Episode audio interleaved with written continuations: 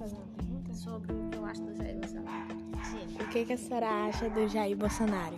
Conforme a entrevista do Jair Bolsonaro, ele afirmava que estava resolvendo o problema do coronavírus, mas se sabe que ele teve dificuldade em aceitar a compra de vacinas.